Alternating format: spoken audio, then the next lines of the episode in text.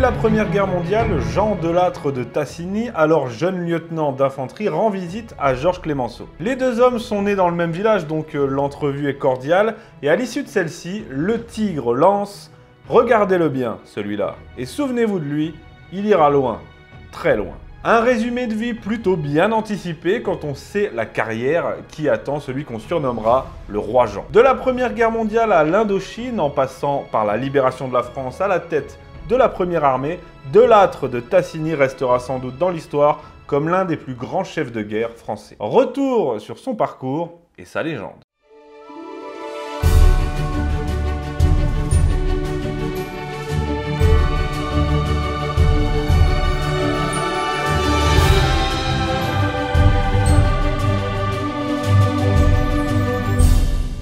Issu non pas d'une famille noble, comme la légende le laisse entendre, mais de l'ancienne bourgeoisie française, Jean Delattre de Tassigny est né en 1889 en Vendée, dans le petit village de Mouilleron en Parède, si ça se prononce comme ça, le même village que Georges Clémenceau. Après ses classes, il fait Saint-Cyr et dès sa sortie, il s'oriente vers la cavalerie en entrant à la célèbre école de cavalerie de Saumur. Il en sort sous-lieutenant, affecté au 12e dragon. Lorsque la Grande Guerre éclate, il est à Pont-à-Mousson et il est envoyé au front. Il s'illustrera au cours de cette guerre par une conduite exemplaire au feu. Il est blessé à cinq reprises, participe à l'intégralité de la bataille de Verdun, du chemin des dames, et à la fin de la guerre, qu'il termine comme capitaine dans l'infanterie, il compte 8 citations et décoré de la Légion d'honneur et aussi de la Military Cross britannique. Après le conflit, il se porte volontaire pour être envoyé au Maroc où il prend une part active dans la guerre du Rif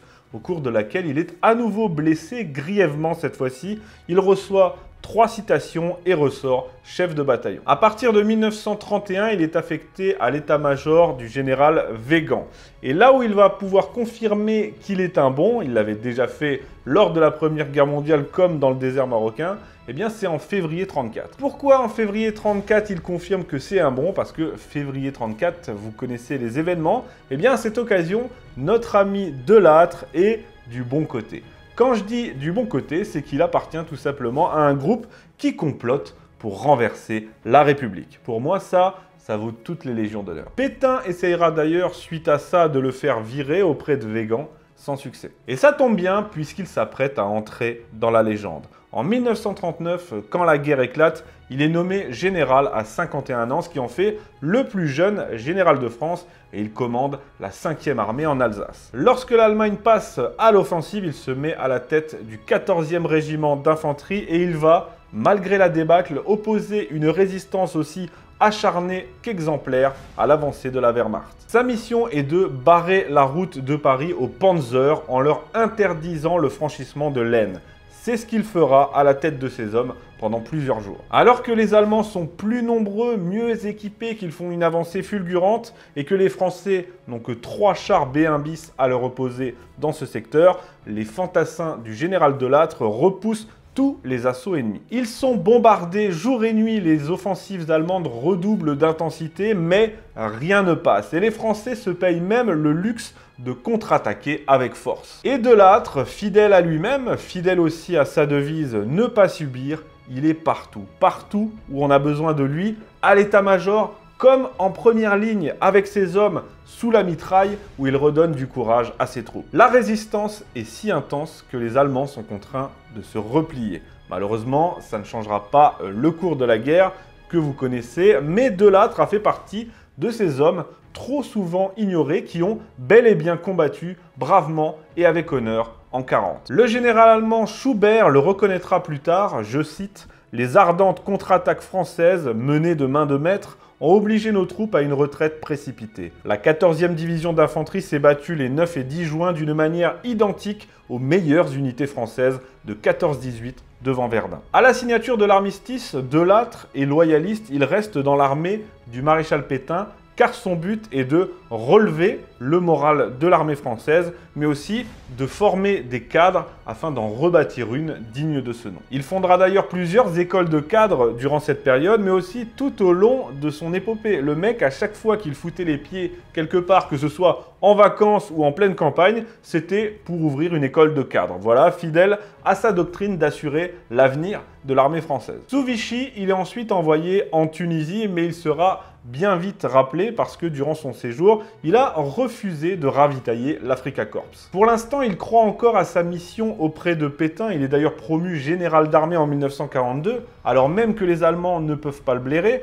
alors qu'il est le seul haut commandant à ne pas être décoré de la Francisque et qu'il a été fiché pour ses sympathies gaullistes. Là où tout va basculer, c'est justement en 42, quand les Alliés débarquent en Afrique du Nord et que par la même occasion, les Allemands décident d'envahir la zone libre. Les ordres de Vichy étaient clairs, ne pas s'opposer à l'arrivée des Allemands. Eh bien ces ordres, Delattre ne les accepte pas. Il fait même mieux que ça puisqu'il ordonne formellement à ses hommes de s'opposer aux troupes allemandes lors de leur arrivée. Pour ça, il est arrêté, condamné à 10 ans de prison et enfermé, ce qui fera dire au préfet Ondberry que, je cite, Lorsqu'on apprend qu'ils ont franchi la frontière, on s'occupe beaucoup plus d'arrêter Delattre que les Allemands. Qu'à cela ne tienne, Delattre s'évade de sa prison avec la complicité de sa famille, mais aussi de la résistance. Il rejoint Londres, puis Alger, où il rencontre De Gaulle, qui le nomme général d'armée. Voilà désormais Delattre à la tête de l'armée B, qui deviendra plus tard la première armée française, et qui est un amalgame entre les forces françaises libres et l'armée d'Afrique. C'est cette armée qui, le 19 juin 1944, libère l'île d'Elbe. C'est important de libérer l'île d'Elbe, hein. c'est quand même chez nous. Quoi. Le 15 août 1944, aux côtés des Américains, Delattre et sa première armée, qui constitue l'essentiel des troupes alliées avec ses 250 000 hommes, débarquent en Provence et rapidement les villes portuaires de Toulon et Marseille sont libérées. Puis la première armée remonte la vallée du Rhône, libère Lyon et se renforce à mesure qu'elle intègre à son effectif les troupes des FFI, les forces françaises de l'intérieur et aussi de l'armée d'armistice, ce qui rend son amalgame encore plus intéressant, disons, et la voilà portée à près de 400 000 hommes, c'est-à-dire une force loin d'être négligeable pour la libération de la France. Elle fait bientôt sa jonction avec la 2e DB, qui a débarqué en Normandie et libéré Paris, et elle participe à la bataille des Vosges, où elle inflige de lourdes pertes aux Allemands, libère Mulhouse et Belfort. De son côté, la 2e DB a libéré Strasbourg, c'était un objectif symbolique de la plus haute importance pour Leclerc, sauf que les Allemands contre-attaquent dans les Ardennes et Kaisenauer va jusqu'à envisager une retraite sur les Vosges. Ça reviendrait à abandonner euh, Strasbourg un temps aux Allemands pour De Gaulle comme pour Delattre, livrer à nouveau Strasbourg à l'ennemi est tout simplement inenvisageable. De Gaulle tente de convaincre Eisenhower, il lui assure, je cite, que ce serait un désastre national irréparable. Le général est bien décidé à se passer des ordres américains, ça tombe bien, Delattre aussi est déterminé à empêcher cette humiliation. Il donne alors l'ordre à ses hommes de défendre Strasbourg coûte que coûte. Eisenhower finira par accepter, mais De Gaulle et Delattre avaient déjà anticipé en se passant de l'aval américain. C'est ainsi les Français de la première armée qui vont défendre Strasbourg avec une telle valeur que malgré des lourdes pertes, ils parviendront à empêcher la reconquête de la ville par les Allemands. Delattre a si bonne réputation en tant que chef de guerre à ce moment-là que quatre divisions américaines sont intégrées à son armée et placées sous son commandement, ce qui fera de lui le seul général français à commander de grandes unités américaines. Après la réduction de la poche de Colmar sous les ordres de De Gaulle, Delattre franchit le Rhin les 30 et 31 mars et entre en Allemagne. Les Américains sont furieux, mais De Gaulle insiste et ordonne à Delattre de poursuivre. Ainsi, la première armée prend Stuttgart et s'y maintient, causant de lourdes pertes aux Allemands et faisant de nombreux prisonniers. Cette campagne dite Rhin et Danube s'achèvera en Autriche et le 8 mai 1945, c'est Delattre de Tassini qui, comme une récompense ultime pour toute cette incroyable épopée, représentera la France à la signature de la capitulation allemande à Berlin,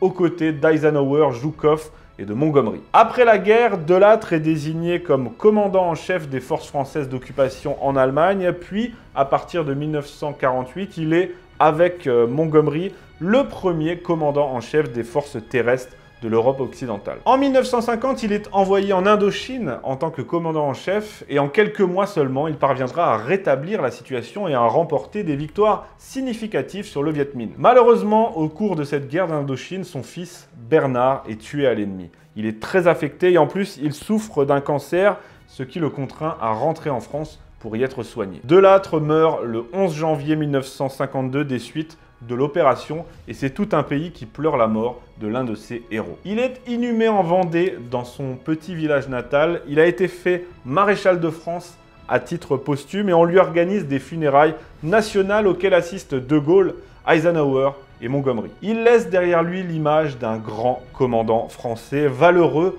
proche de ses soldats et redoutable chef de guerre. Il a fait honneur à la France durant la Seconde Guerre mondiale avec cette fantastique épopée de la Première Armée, et toute sa vie, comme homme, comme soldat, il aura appliqué ce qu'était sa devise, ne pas subir.